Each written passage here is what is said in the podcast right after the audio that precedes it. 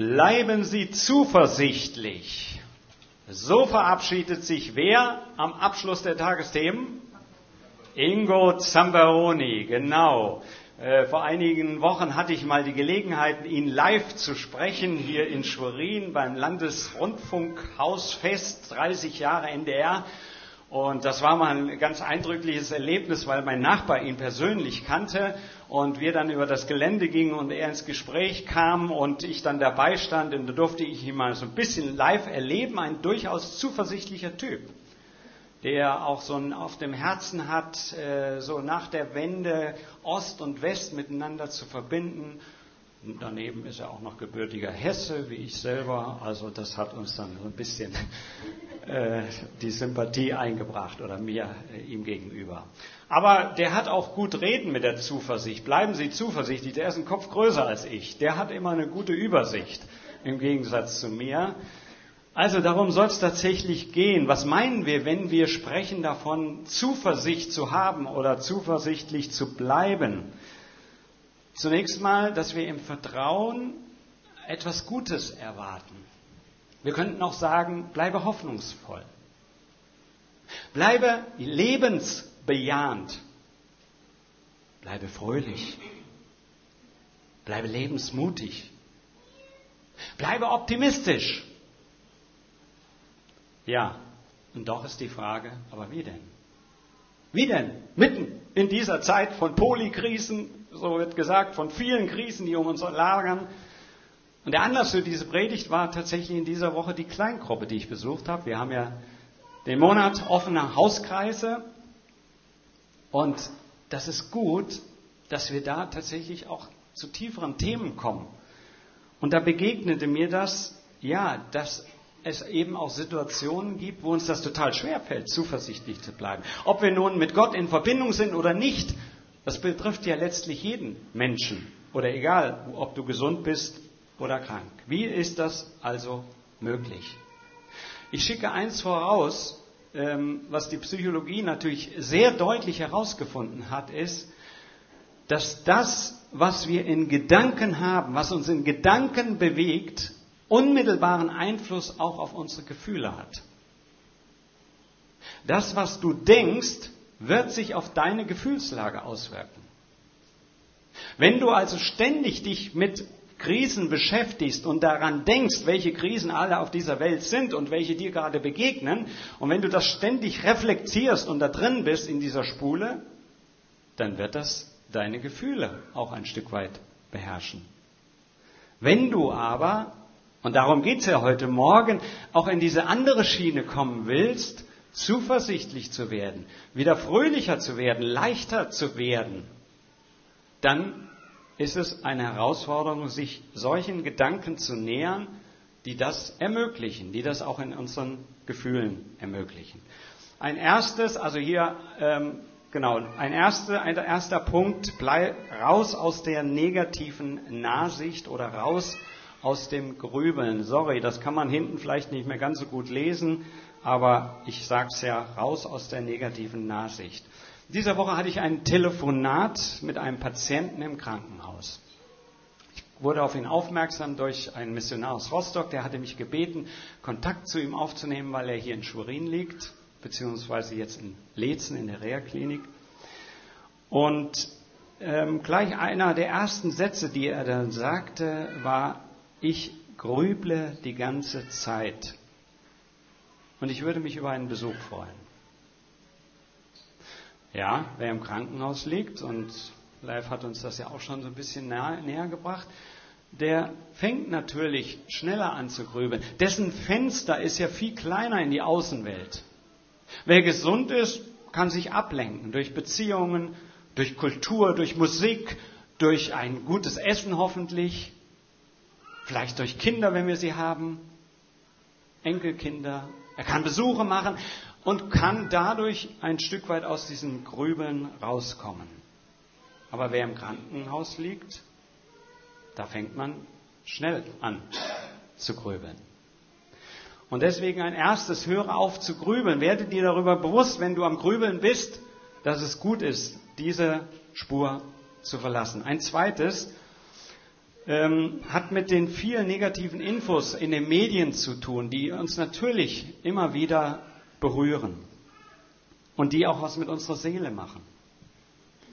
Und ähm, bei den vielen negativen Nachrichten merke ich manchmal, wie meine Seele danach lechzt, äh, gute Nachrichten zu bekommen. Und äh, ihr wisst ja, oder die meisten, dass ich Eintracht Frankfurt-Fan bin. Und ich merke, wie ich dann manchmal danach lechze, diese Siege, die sie in den letzten Monaten eingefahren haben, mir auch nochmal an Land zu ziehen, nochmal nachzufühlen, zu empfinden. Also da, da merke ich richtig eine Sehnsucht, dass neben den Negativen auch das Positive hineinkommt. Das Ganze heißt für mich, lasse nur so viele negative Nachrichten an dich heran, wie du auch verarbeiten kannst. Und manchmal heißt das, dass ich mich ein Stück abschotte. Darüber haben wir im Hauskreis auch die Woche gesprochen, dass ich mich schütze, dass ich nicht jede Nachrichtensendung bis zu Ende sehe oder überhaupt sehe. Ich persönlich sehe sie bewusst, weil ich möchte natürlich auch hören, was aktuell dran ist. Und wenn ich im Gespräch mit Menschen bin, möchte ich sehen, was sie auch beeinflusst. Aber ich werde mir nicht jede Nachrichtensendung und jede Diskussionsrunde anschauen. Manchmal ist es auch eine gute Hilfe, dass man abends, wenn man merkt, dass man noch in diesen Kreisen ist, Dinge einfach aufschreibt. Sie loslässt dadurch und sie nicht dann ständig im Unterbewusstsein im Traum bewegt. Einen dritten Punkt, der hat mit einem Artikel zu tun, den ich zum Thema Grübeln gelesen habe von Julia Leiner Klein. Sie ist Gesundheitscoach, wo sie sagt, ja, achte auf diese Körperhaltung. Es ist tatsächlich nachgewiesen, dass bei gebeugten Schultern und hängendem Kopf und heruntergezogenen Mundwinkeln sich Grübeln viel öfters und leichter einschleicht. Also wenn ich so durch die Welt gehe, dann saug ich förmlich die negativen Nachrichten noch mehr auf, was wiederum was mit meiner Seele macht. Umgedreht, wer die Mundwinkel hochzieht, danke, Dagmar, du kannst das viel besser als ich, der bekommt tatsächlich in dem Moment Glückshormone ausgeschüttet im Körper. Also könnt ihr mal ausprobieren, ob das gelingt. Äh, ich fand das erstmal, im Moment mal, das kann doch gar nicht stimmen, aber da, da steckt was dran.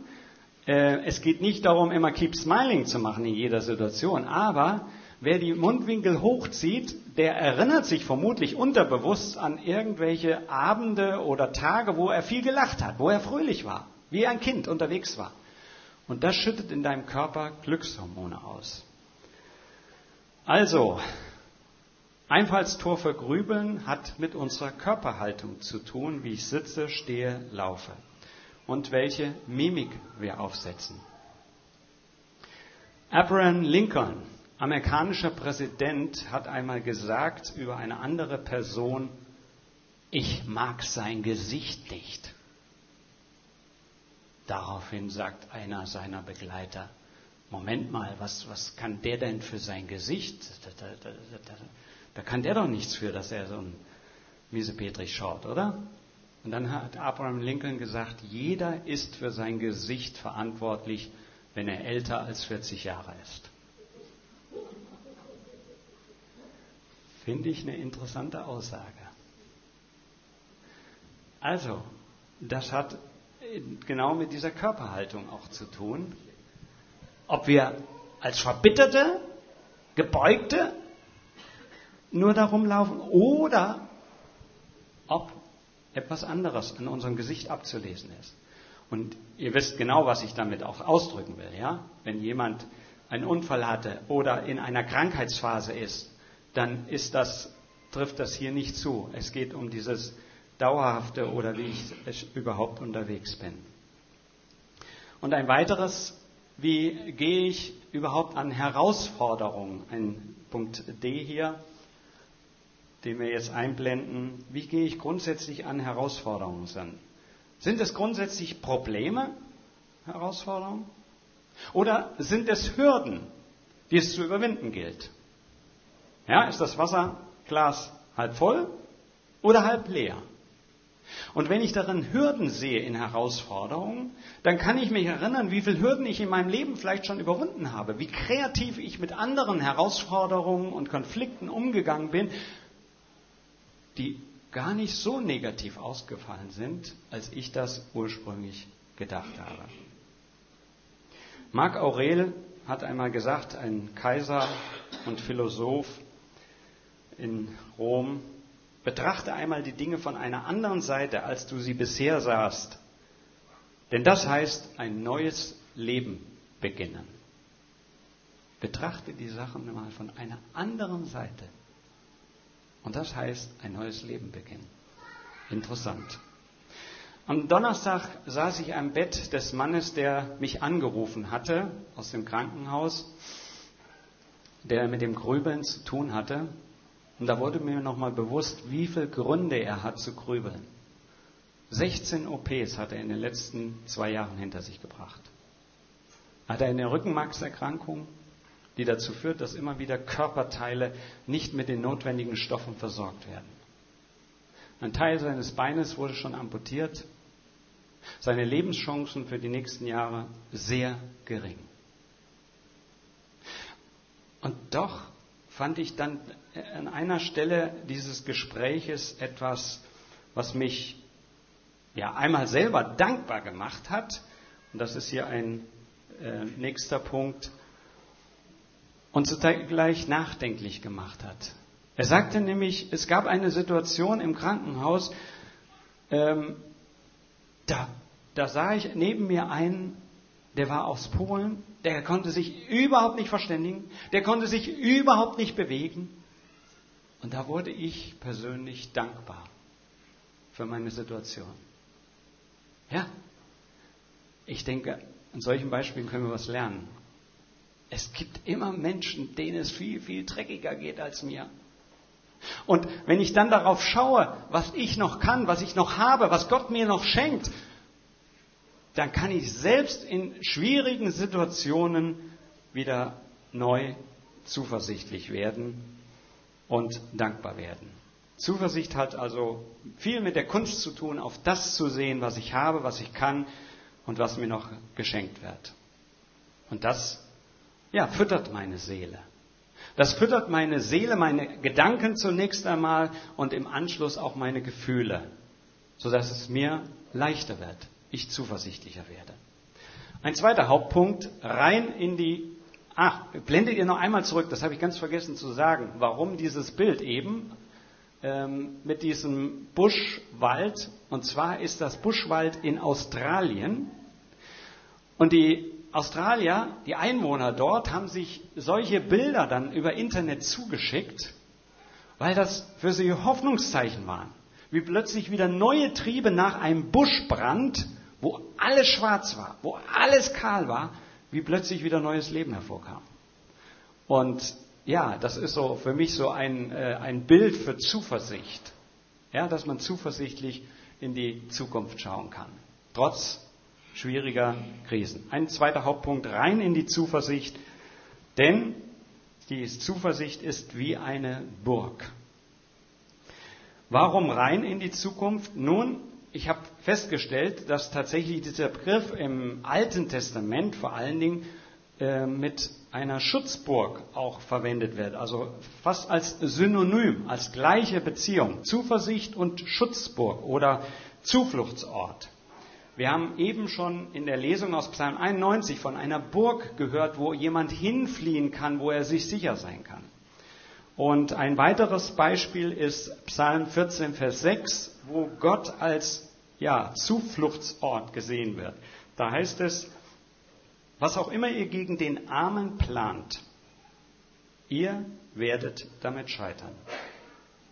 Denn der Herr ist seine Zuflucht. Der Herr ist der Zufluchtsort, der Schutzort für die Armen.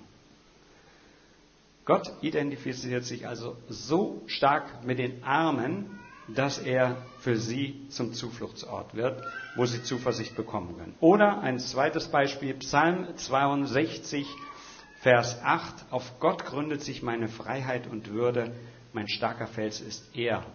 Meine Zuflucht oder Zuversicht ist, ist bei Gott. Und dann gibt es noch ein zweites hebräisches Wort, das könnte man mit Vertrauen auch stärker übersetzen. Zuversicht und Vertrauen sind ganz dicht beieinander. Ähm, das finden wir im Psalm 71, der dritte Punkt hier, 71, Vers 5. Denn du bist meine Hoffnung, mein Herr, von meiner Jugend an Herr bist du der Grund für meine Zuversicht.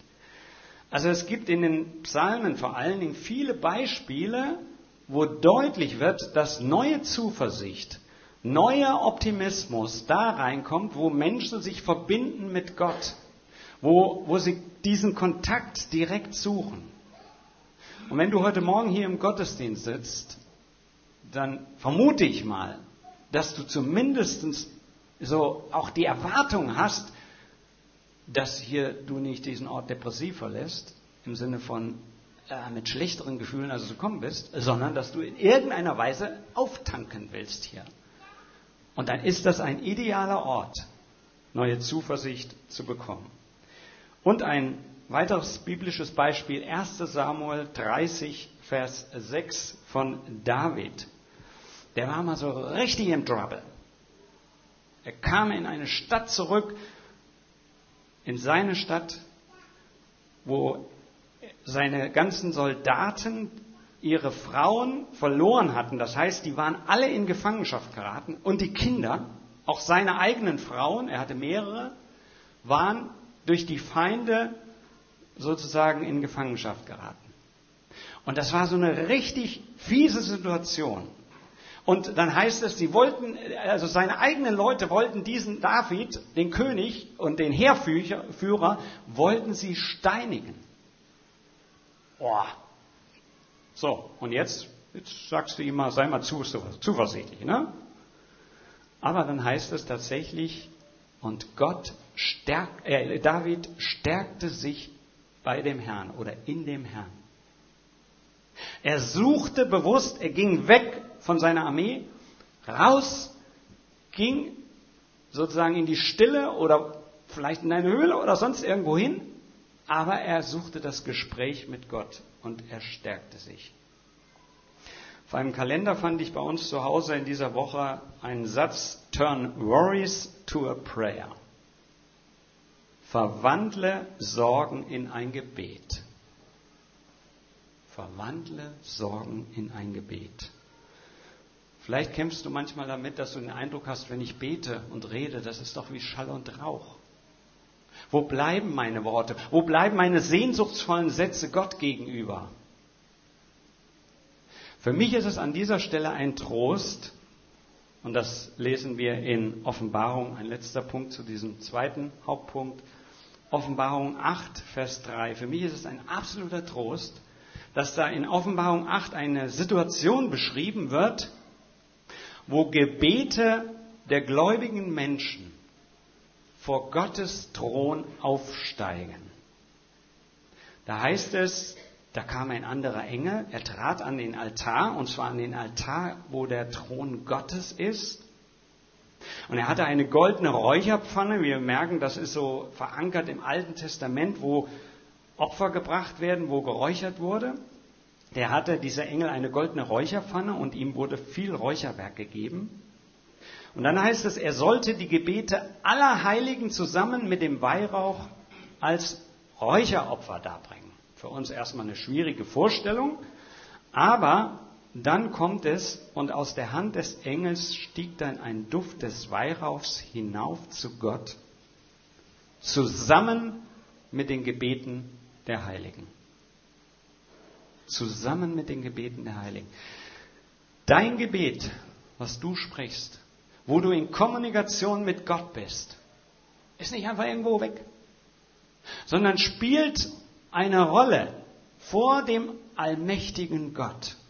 Und wenn ich mir das bewusst mache, dann bin ich zumindest etwas zuversichtlicher, als wenn ich jetzt den Eindruck habe, hm, ob ich jetzt rede oder nicht, oder ob ich bete oder nicht, hm, was soll das? Und diese Gebete, die in Offenbarung 8 da beschrieben werden, die werden nicht in den Hochzeiten des Lebens gesprochen, sondern die sind umrahmt von richtig fetten apokalyptischen Krisen, die dort beschrieben werden.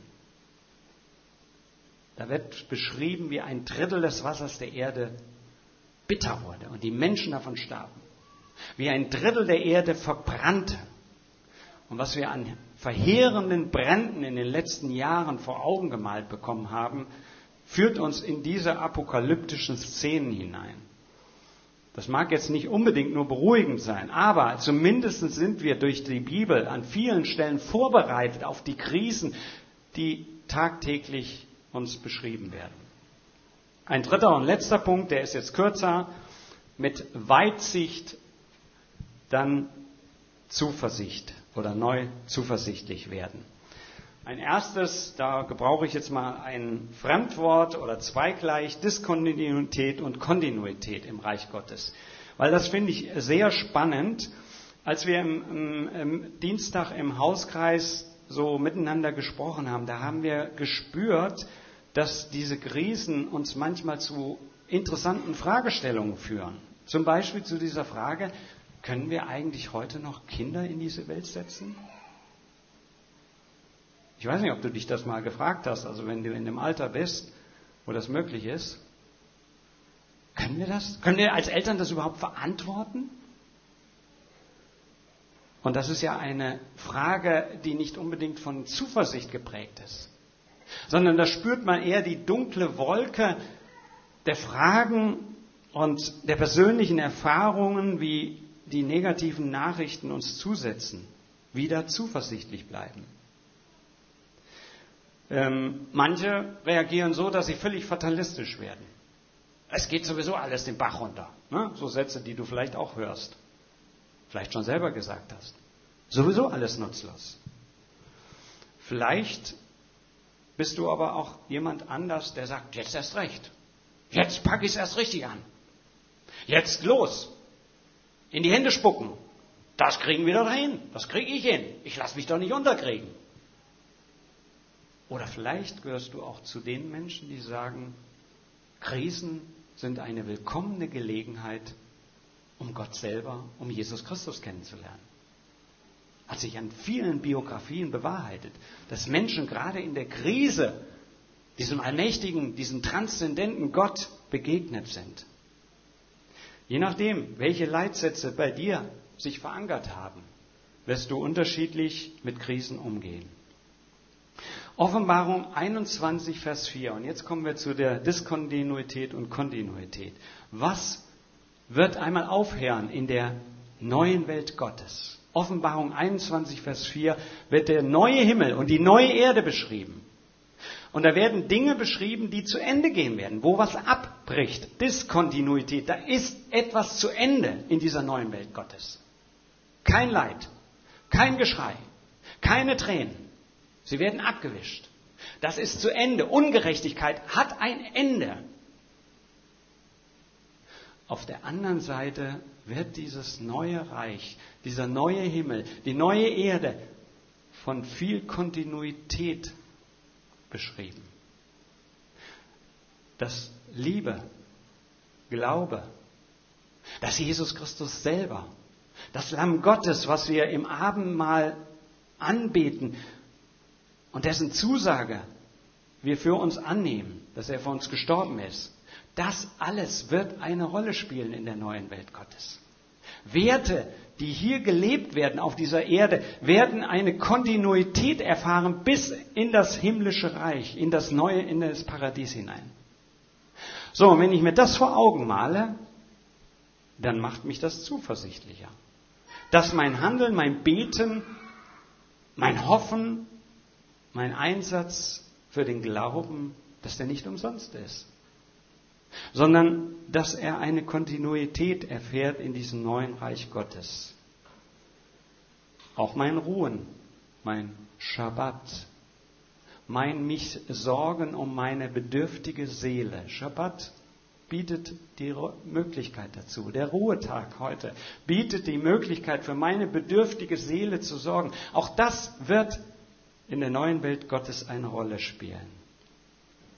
So, und an dieser Stelle habe ich eine Reflexion für Mutige, ähm, da möchte ich dich mal einladen und gleich vielleicht ja auch mal zu einem minütigen Gespräch mit deinem Nachbarn, deiner Nachbarin darüber, wenn du mutig bist. Ähm, man kann auch mutig sein und schweigen, aber heute lade ich dich mal ein, welche zuversichtlich stimmenden Sätze haben sich in deinem Leben bisher durchgesetzt, haben dich begleitet? Gibt es Sätze, zum Beispiel deiner Eltern oder einen biblischen Satz. Irgendein Satz, der sich bei dir eingenistet hat und der immer wieder vorkam. Also nicht nur einmal jetzt gestern, ja, sondern der sich die Jahre über begleitet hat. Gibt es da so einen Satz, zwei Sätze, die dich zuversichtlich gestimmt hat? Die zweite Sache, das kannst du für zu Hause mitnehmen. Aber jetzt geht es mal um diesen ein oder zwei Sätze. Gibt es da irgendetwas, in deinem Leben. Und die ganz Mutigen haben jetzt die Gelegenheit, einfach mal das kurz mit ihrem Nachbarn auszutauschen. Wenn sie da was haben, wenn nicht, sagt einfach, im Moment habe ich da noch nichts. Kann man ja zu Hause auch weiterdenken. Also ich gebe dir mal eine Minute, okay? Also diese Reflexion ist natürlich so angelegt, dass man sie möglichst mitnimmt. Und ähm, denkt ruhig nochmal weiter nach. Manchmal kommt man nicht beim ersten Mal gleich auf diese Sätze. Ich habe natürlich darüber auch nachgedacht und auf Langeoog hatte ich die Möglichkeit, darüber auch mal länger zu reflektieren. Ich war auf einer Pastorentagung vorletzte Woche und da hat sich tatsächlich für mich nochmal so ein Satz herauskristallisiert, der mir schon in der Abiturprüfung begegnet ist, als ich 18 Jahre alt war. Das war dieser eine Satz, meinen Frieden gebe ich euch. Meinen Frieden lasse ich euch. Ich hatte an dem Tag überhaupt keinen Frieden. Im Gegenteil. Erste Abi-Prüfung, ich hatte den Eindruck, sowas in den Sand gesetzt. Boah, ich war richtig aufgebracht. Und dann habe ich diesen Satz gelesen und habe gestruggelt und gehadert mit Gott. Äh, ich habe doch so viel gelernt und so. So, aber dann kam danach eine zweite Prüfung und das war eine der besten Arbeiten, die ich jemals in diesem Fach geschrieben habe. Und da hatte ich den Eindruck, okay, vielleicht ist doch was dran an diesem Frieden, ja? So, und dann ist mir dieser Satz aber in Krisenzeiten wieder begegnet, in unterschiedlichen Gemeindekontexten, in denen ich unterwegs war. Jetzt auf Langeoog kam da wieder so ein Vers plötzlich hervor. Dort in, in, in meinem Zimmer lag so ein, so ein, Willkommenskeks und darin war ein Bibelvers. Also das, was die Glückskekse sonst sind, da war ein Bibelvers drin. Ich war erst ein bisschen, ah, was soll das? Da hieß es in 2. Thessalonicher 3, der Herr selbst aber, von dem aller Frieden kommt, schenke euch jederzeit seinen Frieden. Tauchte wieder der Frieden auf, dieser Shalom, das Glück, das Heil. So, und irgendwie macht mich das nachdenklich, dass dieser Vers immer wieder kommt. Und wenn ich mich damit beschäftige, wenn ich das in meine Gedanken hineinlasse, dann macht das auch mit, was mit meiner Gefühlswelt. Auch im Angesicht von vielen Krisen um uns herum. Und dann möchte ich es neu wagen und Gott zutrauen, dass ich im Vertrauen diesen Frieden auch weiter erlebe. So, und versuch das für dich auch durchzubuchstabieren, für die Sätze, die du vielleicht als eine Zusage, als eine Verheißung Gottes für dein Leben bekommen hast. Und versuch sie zu übertragen auf die derzeitige Situation. Und vielleicht schreibst du auch mal auf, was spricht alles dagegen, gegen diese Verheißung, gegen diese Sätze, die du von Gott her bekommen hast. Und dann gilt es, dich zu entscheiden, woran du festhalten willst. Ob an der Zusage, ob an der Verheißung oder ob du auf das schauen willst, was alles dagegen spricht. Beides ist möglich. Es ist deine Entscheidung. Ein letztes, und das hat dann mit dem zu tun, was wir gleich hier feiern werden, Zuversicht und Stärke durch das Abendmahl. Es ist schön, dass mich ab und zu Leute auch aus der Gemeinde ansprechen, wann feiern wir das Abendmahl mal wieder? Das bringt was zum Ausdruck. Da ist eine Sehnsucht weil wir im Abendmahl Jesus Christus näher kommen. Weil wir seine Gegenwart schmecken, spüren können und miteinander etwas teilen können in Gemeinschaft, was uns stark machen kann. Glaube, nichts bringt uns so stark in die Nähe Gottes wie ein Abendmahl, was wir aus einer vollen Überzeugung miteinander feiern. Wo uns jemand zusagt, dir sind deine Sünden vergeben. Wo uns jemand zusagt, ich bin für dich gestorben und ich schenke dir das ewige Leben. Ich sorge dafür, dass es diese Kontinuität bis in die neue Welt Gottes gibt. Und ich durchbreche die Diskontinuität sozusagen, dass dein Leben mit dem Tod zu Ende ist, das überbrücke ich und schenke dir neues Leben. Wahnsinn. Es gibt nichts Größeres als das, was wir gleich im Abendmahl feiern. Also, ich wünsche dir und uns allen, dass wir zuversichtlich nicht nur in die neue Woche, sondern auch in die nächsten Monate gehen. Dafür möchte ich noch beten. Vater im Himmel, ich danke dir, dass es in deinem Wort so viele gute Impulse gibt, die uns zuversichtlich machen können. Und du weißt, wo jeder Einzelne heute Morgen hier steht und sitzt, an welchem Punkt er festhängt, wo er anfängt zu grübeln, wo ihn Sorgen runtergezogen haben. Ich bete darum, dass es uns gelingt, aus diesen Spurrillen rauszukommen und neu von dir her Zuversicht geschenkt zu bekommen. Danke für diesen Gottesdienst. Danke für gute Gedanken, die du gibst und die sich dann auch auf unsere Gefühle auswirken können. Danke für jeden, der heute Morgen hier ist. Danke, dass du auch in die neue Woche mitgehst. Auch zu den Dingen, wo vielleicht wir jetzt schon ein ja, ein Krummeln im Bauch verspüren. Du bist dabei. Du bist mit deinem Frieden dabei. Und du willst, dass wir diese Dinge nicht voller Sorgen angehen, sondern im Vertrauen darauf, dass du dabei bist. Danke dafür, für diese Zusage und danke für dein Reich, was du schon auf dieser Erde angefangen hast zu bauen und was wir einmal in Vollendung erleben können, wenn wir uns an dir festmachen. Du bist ein lebendiger Gott. Amen.